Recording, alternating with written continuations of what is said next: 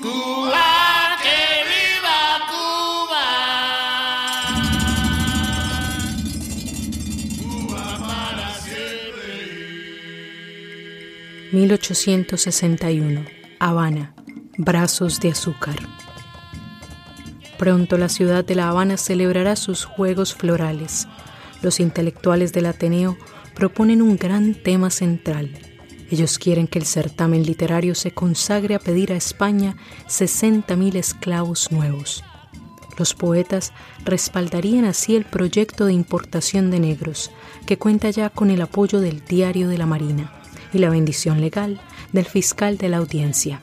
Faltan brazos para el azúcar, son escasos y caros los negros que entran de contrabando por las playas de Mariel, Cojimar y Batabanó. Tres dueños de ingenios han redactado el proyecto porque Cuba yace exhausta y desolada y suplican a las autoridades españolas que recojan sus lastimeros ayes y las provean de negros, esclavos mansos y leales, a quienes Cuba debe su prosperidad económica. Será fácil, aseguran, traerlos desde el África. Ellos correrán gozosos hacia los buques españoles cuando los vean llegar.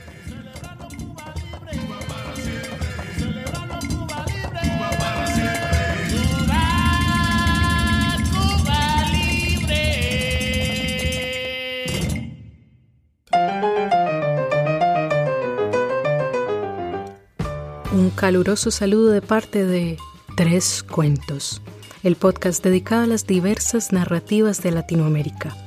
Hoy comenzamos con la serie de narrativas afrolatinas. El segmento que acabaron de escuchar lo pueden encontrar en el libro del uruguayo Eduardo Galeano, Caras y Máscaras, Memoria de Fuego. Este episodio es apoyado en parte por la Asociación Nacional de las Artes y Culturas Latinas y por Alternate Roots. Y no olviden que pueden suscribirse al podcast en cualquier aplicación que usen, iTunes, Stitcher, Spotify, Player FM, y también nos pueden seguir en Facebook o Instagram como Tres Cuentos Podcast. La siguiente historia llega como fruto de la exploración acerca del sometimiento de diversos pueblos africanos en América Latina. En particular, me interesó la entrevista hecha a un cimarrón por el autor cubano Miguel Barnett, quien muy amablemente me dio permiso para incluir en este episodio un par de capítulos de su libro Biografía de un cimarrón, publicado por Centro Editor de América Latina, SA. En esta ocasión, vamos a mantener el mismo formato presentado en el libro de Barnett. La historia será contada en primera persona, pero incluiré notas clarificadoras a través del texto. Soy Carolina Quiroga Stoltz y ahora les invito a que abran sus corazones y mentes al natural derecho a la libertad. Biografía de un cimarrón. Chango foma, chango. A mí nunca se me ha olvidado la primera vez que intento huirme. Esa vez me falló y estuve unos cuantos años esclavizado por temor a que me volvieran a poner los grillos. Pero yo tenía un espíritu de cimarrón arriba de mí que no se alejaba y me callaba las cosas para que nadie hiciera traición, porque yo siempre estaba pensando en eso. Me rodeaba la cabeza y no me dejaba tranquilo. Era como una idea que no se me iba nunca y a veces hasta me mortificaba. Los negros viejos no eran amigos de huirse, las mujeres menos. Cimarrones había pocos. La gente le tenía mucho miedo al monte. Decían que si uno se escapaba de todas maneras lo cogían. Pero a mí esa idea me daba más vueltas que a los demás. Yo siempre llevaba la figuración de que el monte me iba a gustar y sabía que el campo para trabajar era como el infierno. Uno no podía hacer nada de por sí. Todo dependía de las palabras del amo. En el artículo El diario de un cazador de esclavos, Lorna Williams escribe que en países como Cuba donde las montañas y las áreas altamente boscosas ofrecen la oportunidad de esconderse y sobrevivir. Algunos grupos de esclavos generalmente eligieron ser cimarrones como su forma de repudiar la esclavitud. Sin embargo, los fugitivos representaban una amenaza para la continuidad del sistema de plantación, por lo cual en Cuba, desde 1528, los cazadores de esclavos comenzaron a operar bajo un estatus profesional. Un día me puse a observar al mayoral. Yo lo venía cachando. Ese perro se me metió en los ojos y no me lo podía quitar. Creo que era español. Me acuerdo que era alto y nunca se quitaba el sombrero. Todos los negros lo respetaban, porque con un cuerazo, uh, con un cuerazo que diera le arrancaba el pellejo a cualquiera. El caso es que ese día yo estaba caliente y no sé qué me pasó, pero tenía una rabia que de verlo nada más me encendía. Le silbé de lejos. Y él miró y se volvió de espaldas. Ahí fue donde cogí una piedra y se la tiré a la cabeza. Yo sé que le dio, porque él gritó para que me agarraran, pero no me vio más el pelo porque ese día cogí el monte. Estuve muchos días caminando sin rumbo fijo. Estaba como medio perdido. Nunca había salido del ingenio. Caminé para arriba, para abajo, para todos los lados, Sé que llegué a una finca cerca de la ciguanea, donde no me quedó más remedio que acampar. Los pies se me habían llenado de ampollas y las manos se me pusieron reventadas. Hice campamento debajo de un árbol. Cobijé en unas horas un rancho de hierba de Guinea. Allí no estuve más que cuatro o cinco días. A la primera voz de hombre cerca, ¡uh! salí disparado. Era muy jodido que después de uno haberse escapado lo cogieran. Un tiempo me dio por ocultarme en una cueva. Viví allí como un año y medio. La cueva esa era muy grande y obscura, como una boca de lobo. Yo me cuidaba de todos los ruidos y de las luces. Si dejaba rastro, me seguían el paso y me llevaban. Subí y bajé tantas lomas que las piernas y los brazos se me pusieron duros como palo. Poco a poco fui conociendo el monte. Inicialmente, la misión de los perseguidores era capturar fugitivos y devolverlos a sus dueños. Pero dado que el intenso deseo de autonomía de los cimarrones continuó, en 1610, en un intento por disuadir a quienes se escapaban, las autoridades coloniales en La Habana intentaron obligar a los fugitivos capturados a llevar las marcas de su desafío. A cada cimarrón le cortaban una oreja o la nariz, y aquellos que resistieron la recaptura eran asesinados. Aunque la corona española había establecido leyes para regular la conducta de los cazadores de esclavos, prohibiendo los actos de brutalidad excesiva, la persistencia de los cimarrones provocó el aumento de los castigos severos. A veces se me olvidaba que yo era cimarrón y me ponía a chiflar. Chiflaba para quitarme el miedo de los primeros tiempos. Dicen que cuando uno chifla aleja los malos espíritus. Pero en el monte y de cimarrón había que andar despierto y no volví a chiflar porque podían venir los guajiros o los ranchadores. Como el cimarrón era un esclavo que se huía, los amos mandaban una cuadrilla de ranchadores, guajiros brutos con perros de caza, para que lo sacaran a uno del monte a mordidas. Nunca me topé con ninguno. Ni vi a un perro de esos de cerca. Eran perros amaestrados para coger negros. El perro que veía a un negro le corría atrás. Cuando un ranchador atrapaba a un negro, el amo o el mayoral le daban una onza de oro o más. Por esos años una onza era como decir 17 pesos. Ni se sabe los guairos que había en ese negocio. Uh, la verdad es que yo vivía bien de cimarrón, muy oculto.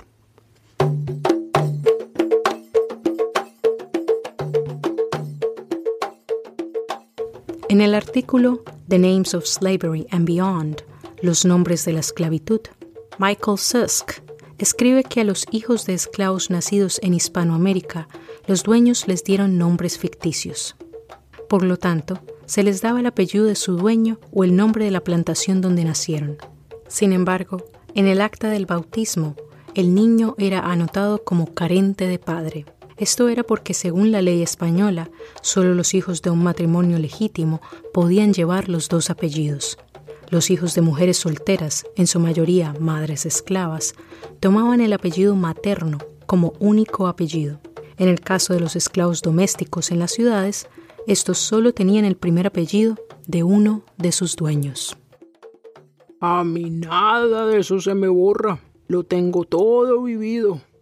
Hasta me acuerdo que mis padrinos me dijeron la fecha en que yo nací. Fue el 26 de diciembre de 1860. El día de San Esteban. El que está en los calendarios. Por eso yo me llamo Esteban. Mi primer apellido es Montejo, por mi madre, que era una esclava de origen francés. El segundo es Mera, pero ese casi nadie lo sabe.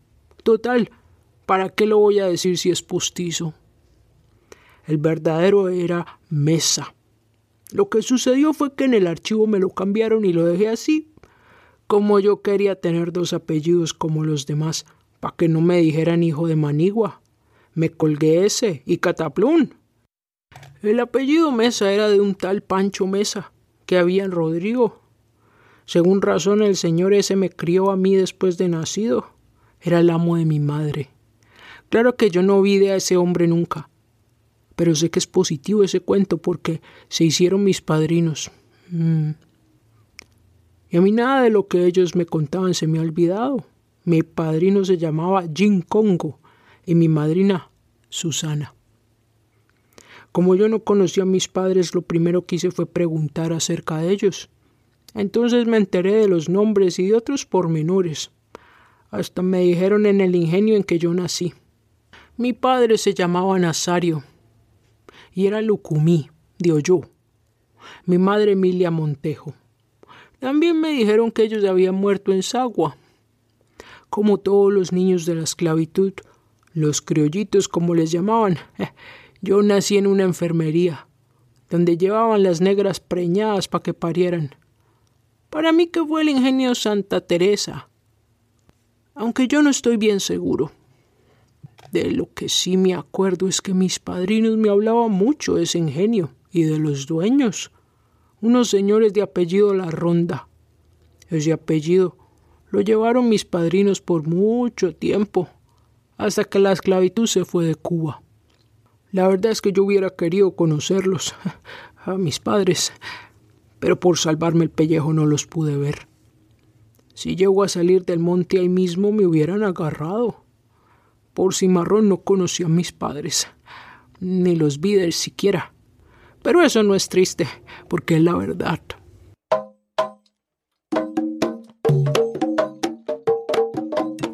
En el artículo La arquitectura de los ingenios azucareros cubanos del siglo XIX, Lorena Tesanos Toral escribe, La industria azucarera cubana tenía dos ciclos esenciales, zafra o tiempo de cultivo y tiempo muerto o temporada de siembra.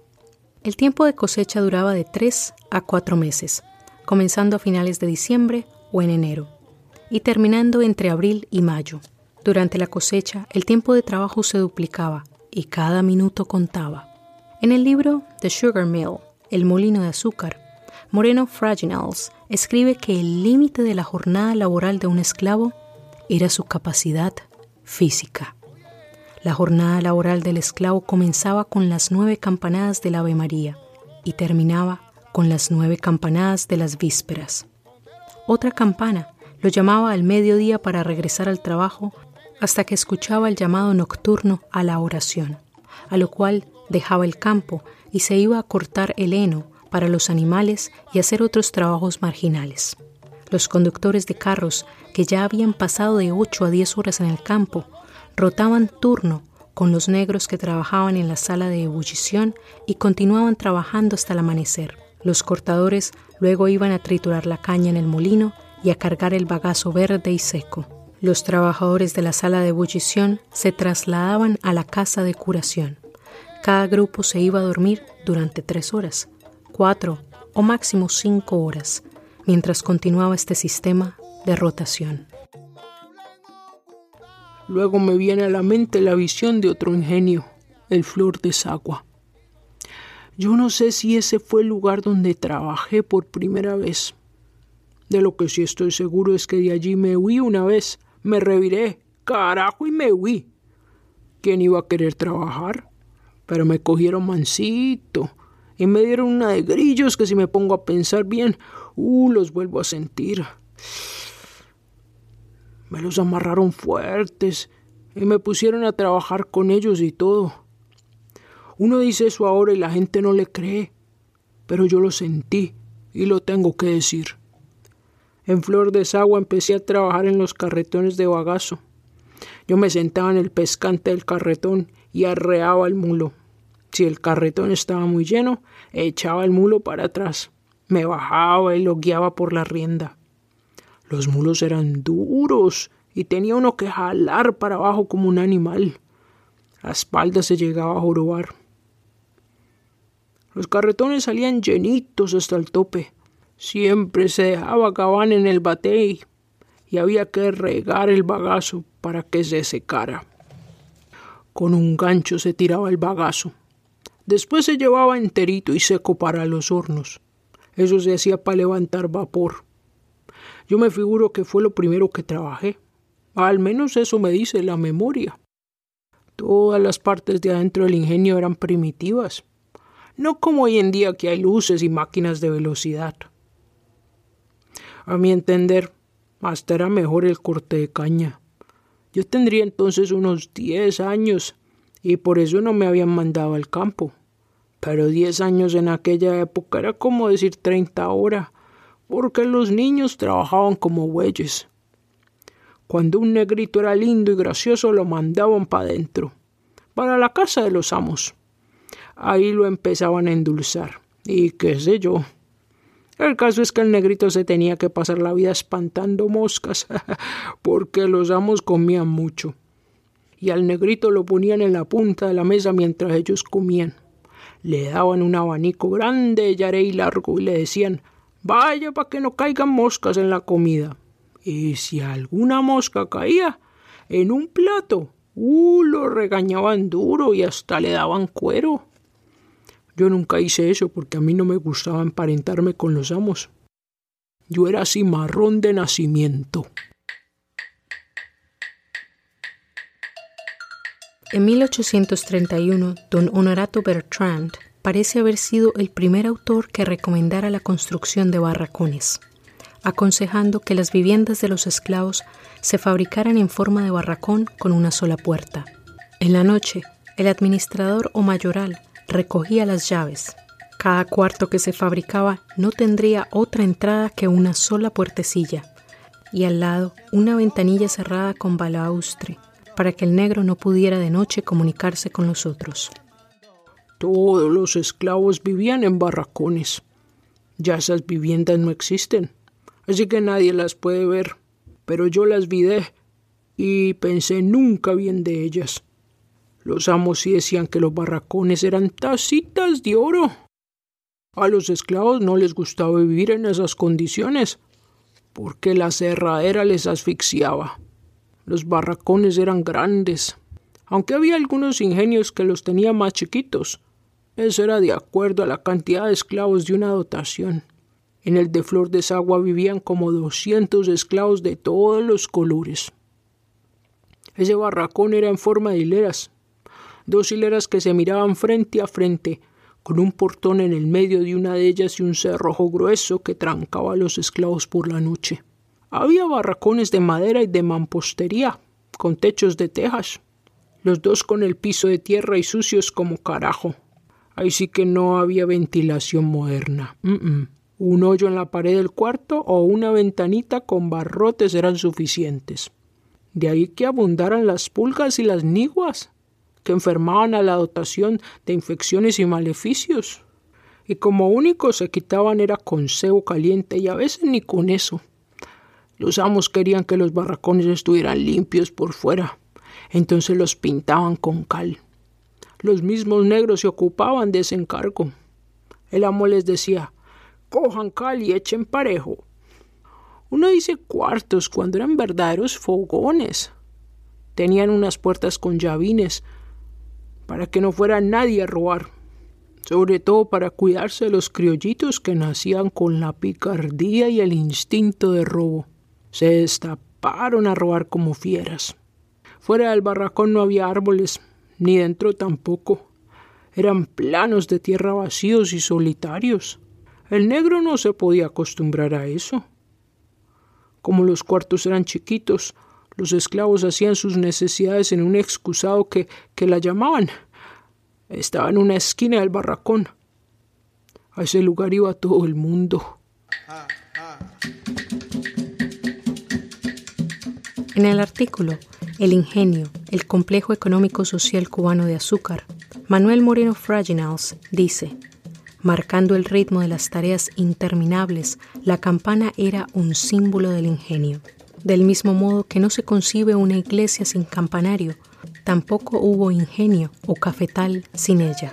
El campanero del ingenio no necesitaba aprender los variados y complejos toques de la vida urbana y fue generalmente un negro viejo e inútil para las tareas de producción, incapacitado psicológica y físicamente para la fuga. La torre, vigía, fortaleza y campanario es símbolo del trabajo esclavo en los campos cañeros. Allí estaba ella señalando diariamente las 16, 18 o 20 horas diarias de labor. La campana del ingenio estaba a la salida. Esa la tocaba el contramayoral. A las cuatro y treinta, antes meridiano, tocaba el Ave María. Creo que eran nueve campanazos.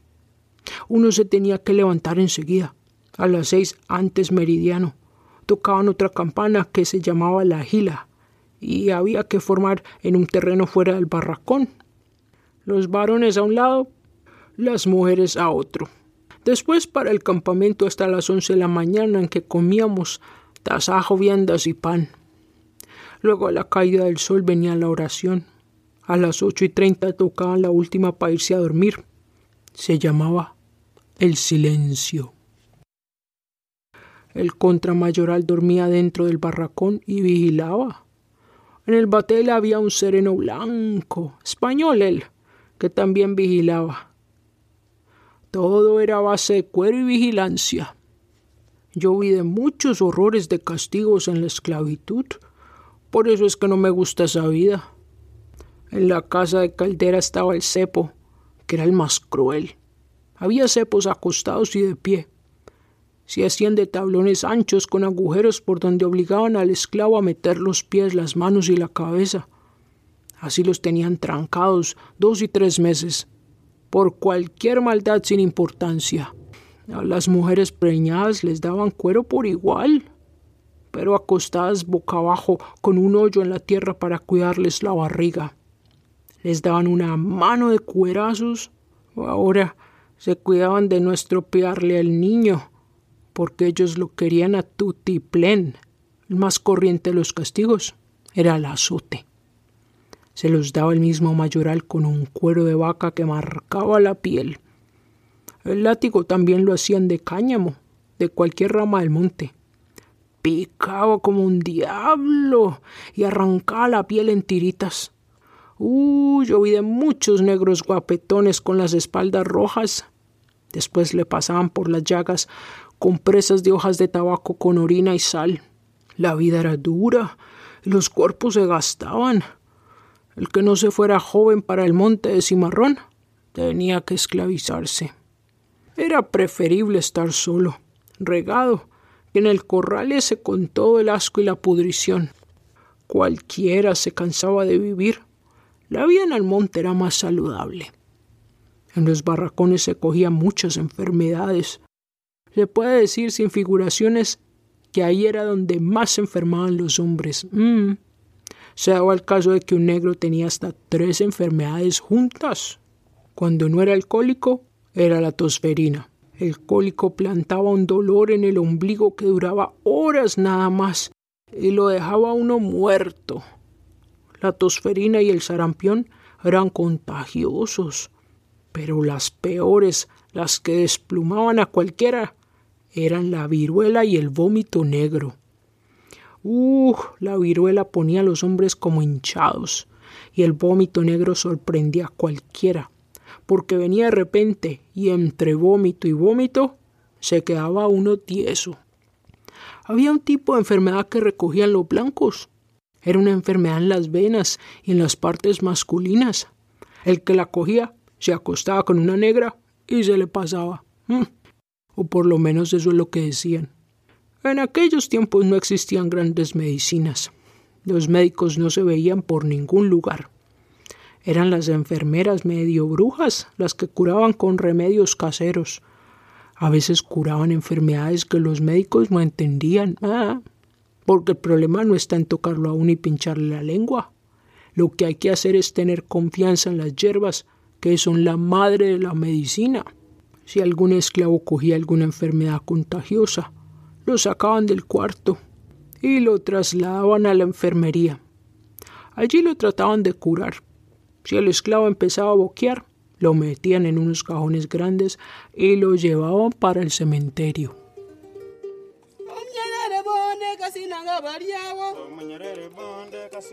En el libro Apro Latinoamérica 1800 a 2000, George Andrews menciona que los conucos en Cuba fueron un ejemplo de las ambigüedades de la relación patrón-esclavo.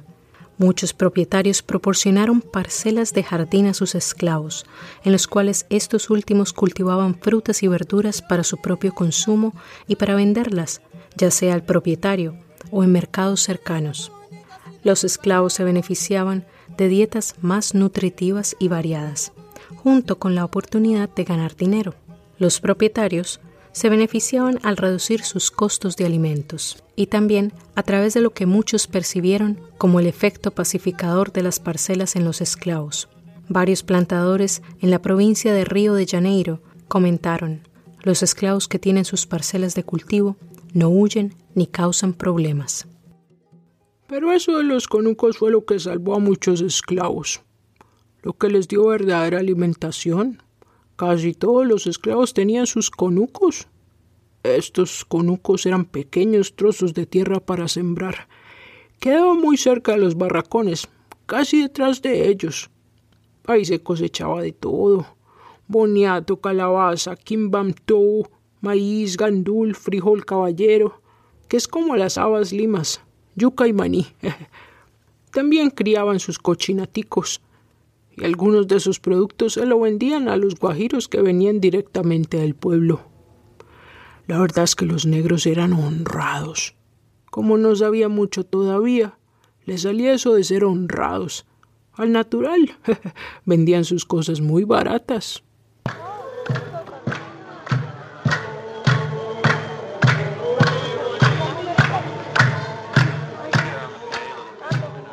George Andrews nos dice que los tambores y la danza fueron elementos fundamentales del ritual religioso africano. En toda la América española y portuguesa, los domingos, los días de los santos y las fiestas religiosas se convirtieron en ocasiones para el baile y la música africana. Algunos propietarios de esclavos, sacerdotes y funcionarios permitieron que estos eventos continuaran sin control reconociendo en ellos no solo una concesión necesaria al bienestar espiritual de los esclavos, sino un medio útil para mantener a una población potencialmente rebelde dividida en diferentes grupos étnicos africanos.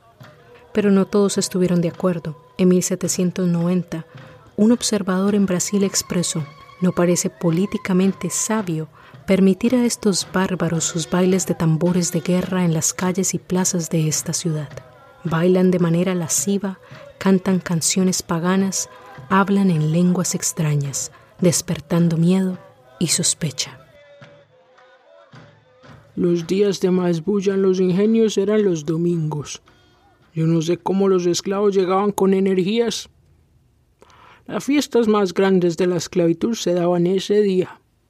Había ingenios donde empezaban el tambor a las doce del día o a la una. En Flor de Sagua, desde muy temprano. Con el sol empezaba la bulla y los juegos y los niños a revolverse. El barracón se encendía temprano. Aquello parecía el fin del mundo. Y con todo y el trabajo, la gente amanecía alegre. El mayoral y el contramayoral entraban al barracón y se metían con las negras. Yo veía que los más aislados eran los chinos. Ellos no tenían oído para el tambor. Eran arrinconados. Y es que pensaban mucho. Para mí que pensaban más que los negros. Nadie les hacía caso. Y la gente seguía en sus bailes. El que más yo recuerdo es la yuca. En la yuca se tocaban tres tambores, la caja, la mula y el cachimbo, que era el más chiquito. Detrás se tocaba con dos palos en dos troncos de cedro ahuecados. Los propios esclavos los hacían, y creo que les llamaban cata. La yuca se bailaba en pareja con movimientos fuertes. A veces daban vueltas como un pájaro, y hasta parecía que iban a volar de lo rápido que se movían. Daban salticos con las manos en la cintura. Toda la gente cantaba para embullar a los bailadores. Había otro baile más complicado. Yo no sé si era un baile o un juego, porque la mano de puñetazos que se daban era muy seria. Ese baile le decían el maní. Los maniceros hacían una rueda de cuarenta y cincuenta hombres solos y empezaban a dar revés. El que recibía el golpe salía a bailar. Las mujeres no bailaban, pero hacían un coro con palmas. Daban gritos por los sustos que recibían, porque a veces caía un negro y no se levantaba más. El maní era un juego cruel. Los maniceros no apostaban en el desafío. En algunos ingenios los mismos amos hacían sus apuestas. Pero en Flor de Sagua yo no recuerdo eso. Lo que sí hacían los dueños era cohibir a los negros de darse tantos golpes, porque a veces no podían trabajar de lo averiados que salían. Lorna Williams dice que durante la segunda mitad de la década de 1700, la Iglesia Católica intentó convertir los cabildos, que son organizaciones de membresía africanas, en hermandades católicas religiosas. A cada cabildo se le asignó un santo patrón y se instruyó a sus miembros en la doctrina y la observancia católica. Los africanos eran receptivos al cristianismo, pero también conservaban sus dioses y ritos africanos al practicarlos en los cabildos. Durante el siglo XIX, el control de la Iglesia sobre la sociedad cubana se debilitó, y a medida que más africanos eran traídos a la isla, la influencia cultural de los cabildos se fortaleció, dando lugar a nuevas religiones afrocubanas, santería, abacuá y palomonte. Los dioses de África son distintos, aunque se parezcan a los otros, a los de los curas. Son más fuertes y menos adornados. Ahora mismo uno coge y va a una iglesia católica y no ve manzanas, ni piedras, ni plumas de gallos. Pero en una casa africana, eso es lo que está en primer lugar. Yo conocí dos religiones africanas en los barracones, la lucumí y la conga. La conga era la más importante. Con eso de la adivinación se ganaban la confianza de todos los esclavos. Cuando tenían algún problema con alguna persona, ellos seguían a esa persona por un trillo cualquiera y recogían el polvo que ella pisaba. Lo guardaban y lo ponían en la nganga o en un rinconcito. Según el sol iba bajando la vida de la persona, se iba yendo. Y a la puesta del sol, la persona estaba muertecita. Yo digo esto porque da por resultado que yo lo vi de mucho en la esclavitud. La brujería tira más para los congos que para los lucumíes. Los lucumíes estaban más ligados a los santos y a Dios. A ellos les gustaba levantarse temprano con la fuerza de la mañana y mirar para el cielo y rezar oraciones y echar agua en el suelo. Cuando menos uno se lo pensaba, el lucumí estaba en lo suyo. Yo he visto negros viejos inclinados en el suelo más de tres horas hablando en su lengua y adivinando. La diferencia entre el Congo y el Lucumí es que el Congo resuelve, pero el lucumí adivina. Lo sabe todo por los dilogunes, que son caracoles africanos con misterio dentro. Son blancos y abultaditos. Los ojos de legua son de ese caracol. Los santos se comunican a través de los cocos. Ahora el dueño de ellos era Oatalá. Oatalá era un viejo, según yo oía, que siempre estaba vestido de blanco, y nada más que le gustaba lo blanco. Ellos decían que Oatalá era el que lo había hecho a uno, y no sé cuántas cosas más. uno viene de la naturaleza, y el Oatalá ese también. A los viejos lucumices les gustaba tener sus figuras de madera, sus dioses. Los guardaban en el barracón. Todas esas figuras tenían la cabeza grande. Eran llamadas oche. Alegua lo hacían de cemento, pero Changó y Yemayá eran de madera y lo hacían los mismos carpinteros. La otra religión era la católica. Esa la introducían los curas que por nada el mundo entraban a los barracones de la esclavitud. Los curas eran muy aseados, tenían un aspecto serio que no jugaba con los barracones. Eran tan serios que hasta había negros que los seguían al pie de la letra. Tiraban para ellos de mala manera. Se aprendían el catecismo y solo leían a los demás, con todas las palabras y las oraciones. Estos negros eran esclavos domésticos y se reunían con los otros esclavos, los del campo, en los batelles. Venían siendo como mensajeros de los curas. Mm. La verdad es que yo jamás me aprendí esa doctrina porque no entendía nada. Yo creo que los domésticos tampoco, aunque como eran tan finos y tan bien tratados, se hacían los cristianos.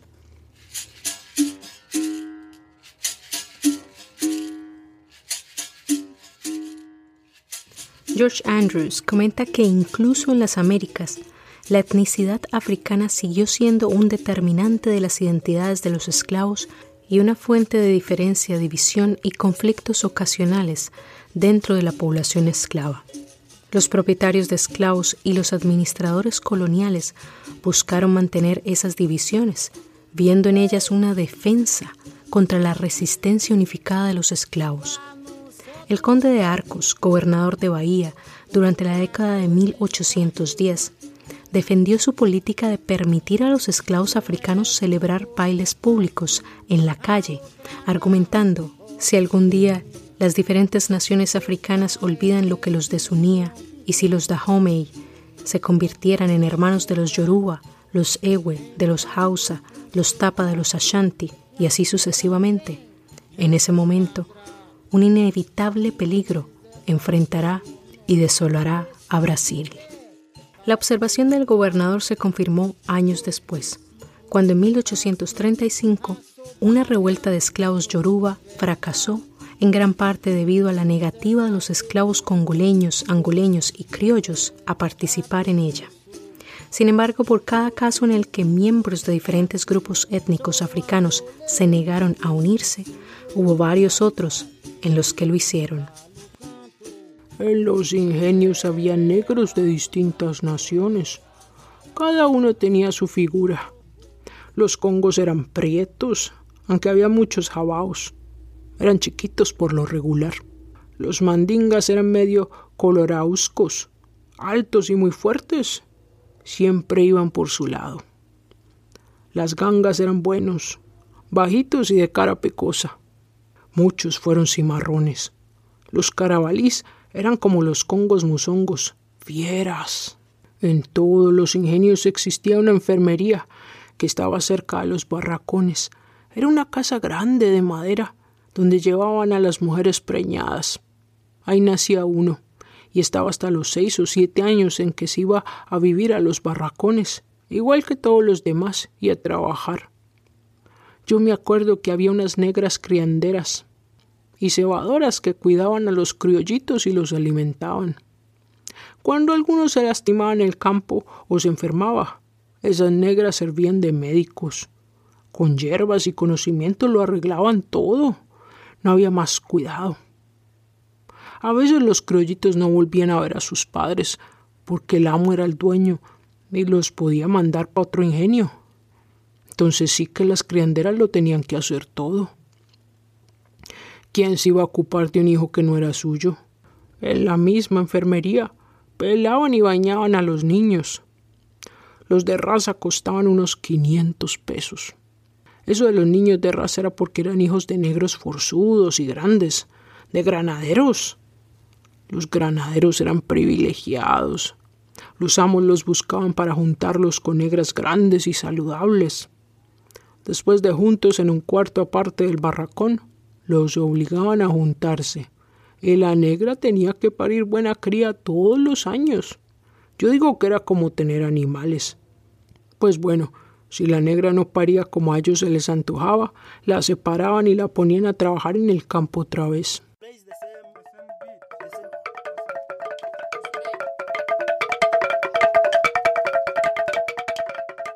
En 1886, Cuba se convirtió en el segundo último país de América Latina en abolir la esclavitud.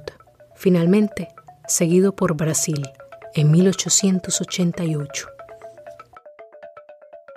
Toda mi vida me ha gustado el monte, pero cuando se acabó la esclavitud dejé de ser cimarrón. Por la gritería de la gente me enteré que había acabado la esclavitud y salí. Gritaban, ¡Ya estamos libres! Pero yo como si nada. Para mí era mentira. Yo no sé. El caso fue que me acerqué a un ingenio sin recoger calderos ni latas ni nada y fui sacando la cabeza poquito a poco hasta que salí. Eso fue cuando Martínez Campos era gobernador, porque los esclavos decían que él había sido el que los había soltado. Así todo, pasaron años y en Cuba había esclavos todavía. Eso duró más de lo que la gente se cree. Cuando salí del monte me puse a caminar y encontré a una vieja con dos niños de brazos. La llamé de lejos y cuando ella se acercó yo le pregunté, Dígame, ¿es verdad que ya no somos esclavos? Ella me contestó, No, hijo, ya somos libres.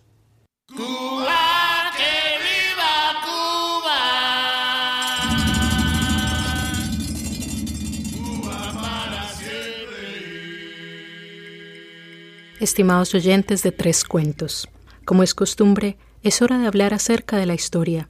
En esta oportunidad exploraremos el efecto dominó que causó Haití, lo cual hizo que Cuba se convirtiera en un importante exportador de azúcar, y cómo esto afectó el comercio de esclavos. Comencemos con el efecto de dominó que causó Haití.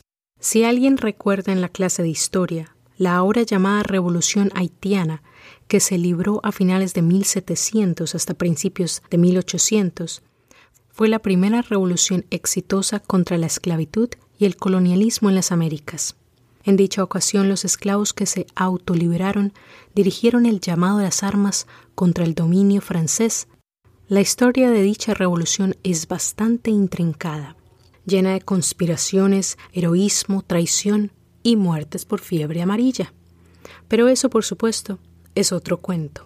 La razón por la que menciono brevemente la conquista del autogobierno en Haití se debe a que dicha hazaña influenció las guerras de independencia en América Latina y la posterior abolición de la esclavitud. Si revisan la transcripción de este episodio, allí encontrarán un cuadro comparativo de las fechas de independencia de los países latinoamericanos y los años de emancipación.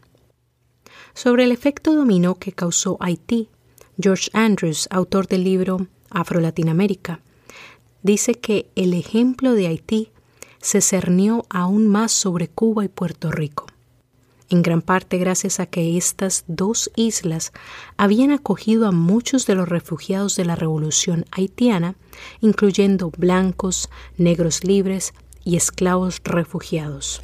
Andrews continúa diciendo que en 1799 Mientras la revolución haitiana aún estaba en desarrollo, el Consulado Real de La Habana, un organismo oficial que representaba a los plantadores y comerciantes locales, envió al capitán general un conjunto de propuestas. El objetivo era mantener el orden y la obediencia de los esclavos en la colonia cubana. Un representante expresó la independencia de los esclavos en Santo Domingo justifica nuestro estado actual de temor y preocupación. Nada será más fácil que ver en nuestro país una insurrección de esos bárbaros, y es urgente que se tomen precauciones para evitar una catástrofe. Por consiguiente, para 1806 España había prohibido la entrada a Cuba y Puerto Rico de todas las personas de color que provinieran de Haití, pero la medida no detuvo el deseo de libertad. En 1812 se descubrieron varias conspiraciones de gravedad organizadas por esclavos en ambas islas. En Cuba, el principal conspirador, quien fue arrestado y ejecutado, fue un carpintero negro y miliciano llamado José Antonio Apunte. En su casa había retratos de los comandantes de la independencia de Haití, Toussaint Louverture y Henry Christophe. A pesar de la proximidad de ambas islas al epicentro de la Revolución Libertadora de Haití, y ahora equipadas con una importante presencia militar española, las élites cubanas y puertorriqueñas optaron por permanecer leales a España. En consecuencia, evitaron a largo plazo la violencia causada por las campañas de independencia que sacudieron al resto de América Latina durante la primera parte del siglo XIX y pospusieron el tema de la emancipación durante casi todo un siglo. Sin embargo, el efecto de Haití no se detuvo allí. Durante los años de 1700, las colonias españolas y portuguesas habían estado buscando una oportunidad para expandir su producción de azúcar. Pero durante dicho siglo, Francia había tenido el monopolio sobre el azúcar. Entonces, la gran oportunidad llegó en la década de 1790, con la Revolución de Haití, cuando en 1804 salió a la luz la República Libre e Independiente de Haití, la economía de plantación más próspera del mundo llegó a su fin. Por ejemplo, para 1791, Saint-Domingue, hoy conocido como Haití, había exportado más de 80.000 toneladas de azúcar, pero para 1804 las exportaciones bajaron a 24.000 toneladas y en 1818 las exportaciones fueron menos de 1.000. Por último, en 1825 solo exportaron una tonelada. Rápidamente, sin perder tiempo, los plantadores de Brasil, Cuba y Puerto Rico ferozmente fueron a tomar su pedazo de la torta. Expandieron la producción tan rápido que a principios de la década de 1790, Cuba ya tenía más de 500 molinos en funcionamiento. Diez años después, Río de Janeiro tenía más de 600 molinos. Entonces, Dado que más plantaciones significaban más esclavos, las importaciones de africanos aumentaron considerablemente. Andrews afirma, estos centros altamente desarrollados de producción para exportación, basados en las plantaciones, se convirtieron en los mayores importadores de esclavos africanos y por lo tanto en el corazón de Afroamérica Latina. Cuba que hasta 1760 había recibido una importación anual promedio de menos de mil esclavos, entre 1764 y 1790 el número se duplicó, y entre 1790 y 1810 más de 7.000 africanos habían llegado cada año a la isla. Por lo tanto, en Brasil, Cuba y Puerto Rico tanto la esclavitud como la economía de las plantaciones sobrevivieron intactas durante la primera mitad del siglo XIX. Durante el mismo periodo, las exportaciones cubanas de azúcar pasaron de 29.000 toneladas por año a 295.000 y las exportaciones brasileras aumentaron de 20.000 a 120.000 toneladas al año. Sin embargo, Cuba no podía permanecer aislada de todas las otras revoluciones que estaban ocurriendo en el continente. El aumento de la trata de esclavos agravó la tensión social en todos los niveles. Recuerdan que mencioné anteriormente que las élites cubanas tenían miedo al efecto dominó que podía causar Haití y que eso los inspiró a jurar lealtad a España pensando que de esta manera podrían esquivar la bala de la revolución y al mismo tiempo garantizarse un beneficio económico? Bueno, pues la verdad es que no todos prosperaron bajo dichas circunstancias. Andrews nos dice que mientras las plantaciones de azúcar se expandieron y se multiplicaron en la mitad occidental de la isla, los pequeños productores de café, tabaco y azúcar en el otro lado de la isla, es decir, en el oriente, se quedaron marginados en la competencia por los mercados, el capital y los esclavos. Luego, cuando en 1868 España impuso nuevos impuestos y se negó a otorgarle a la isla poderes de autogobierno, esa fue la gota que derramó el vaso. Las élites que representaban los intereses del oriente de Cuba declararon su independencia y lanzaron una revuelta armada contra el dominio español.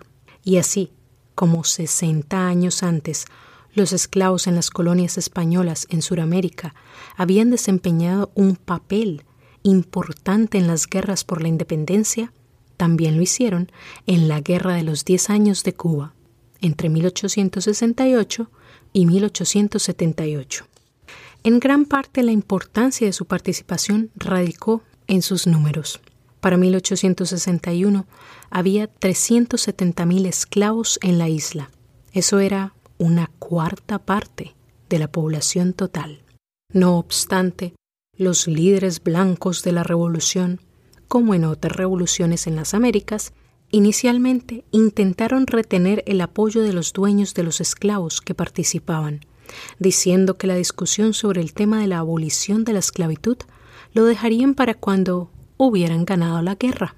Pero la presión de las voces abolicionistas en el movimiento rebelde aumentó, ya que muchos de ellos eran negros y mulatos libres.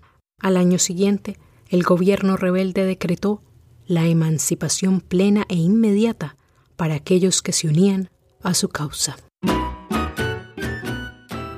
Finalmente, no podemos terminar el programa sin hacer referencia a los cimarrones. A pesar de los mejores esfuerzos opresivos de los plantadores, las comunidades fugitivas se multiplicaron en todas partes de las Américas. Andrews comenta que en Cuba, en la provincia azucarera de Matanzas, se reportaron campamentos de hasta 300 personas. Los palenques se esparcieron por la provincia más occidental del Pinar del Río, donde los esclavos se refugiaron en las montañas rocosas de la Sierra de los Oréganos y en la provincia oriental de Oriente.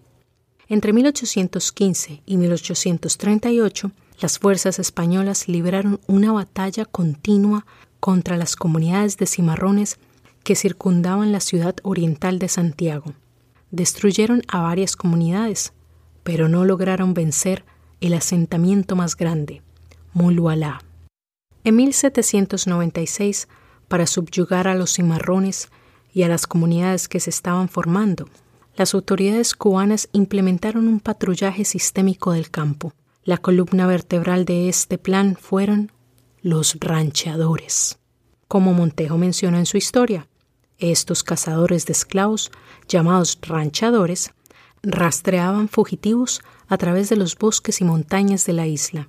Lamentablemente, algunos de ellos eran negros y mulatos libres.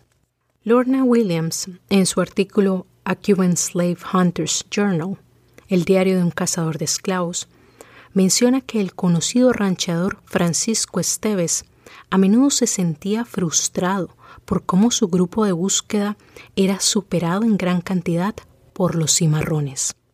Y además, después de que desmantelaban un pueblo cimarrón, otro cobraba vida. Los ranchadores sabían que los fugitivos tenían un conocimiento superior del accidentado terreno, ya que se valían de los ríos, cuevas, bosques y de la espesa maleza para desaparecer, sin mencionar que la oscuridad y las lluvias torrenciales invisibilizaban sus huellas. En su diario, el ranchero Esteves escribió, He remitido a los SS encargados de la vigilancia de mi partida cuatro pesos, dos reales, que me han dado por la captura del capitán de cuadrilla Pedro José. Viéndolo inmóvil y habiéndolo visto con intenciones de suicidarse, lo entregué a su dueño. Llegó a decirme que antes moriría mil veces que entregar a ninguno de sus compañeros, que no se le daba cuidado de morir, que el hombre no muere más que una vez. Y con este grito de bravura y libertad finalizamos el episodio de hoy. Los dejo con un poema del poeta cubano Rogelio Martínez Furé.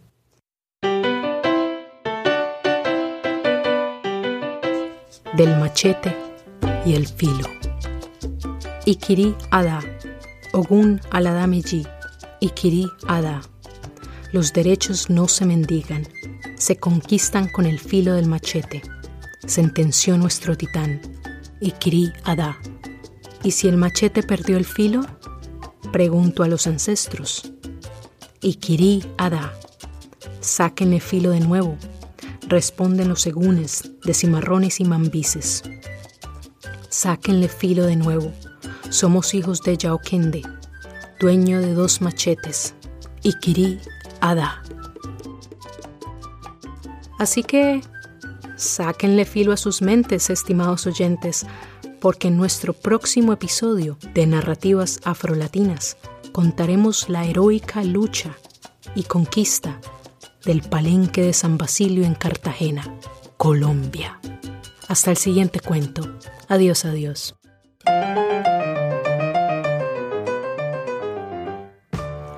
Tres Cuentos es un ejercicio de adaptación e investigación creativa. Este podcast fue producido, grabado y editado por Carolina Quiroga Stoltz.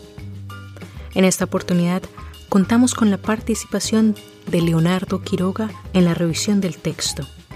Y si te gustó este episodio, déjanoslo saber. Puedes escribirnos a través de nuestra página web www.trescuentos.com o puedes dejarnos un buen review en iTunes. Igualmente, suscríbete al podcast en cualquier aplicación de podcast que uses y danos un like en nuestra página en Facebook y en Instagram. Estamos como Tres Cuentos Podcast. La música y los efectos de sonido fueron descargados de la biblioteca de audio de YouTube y de freemusicarchive.org. La lista de créditos por canción y las fuentes de investigación las puedes encontrar en la transcripción, es decir, en nuestra página web. Nos escuchamos pronto. Adiós, adiós.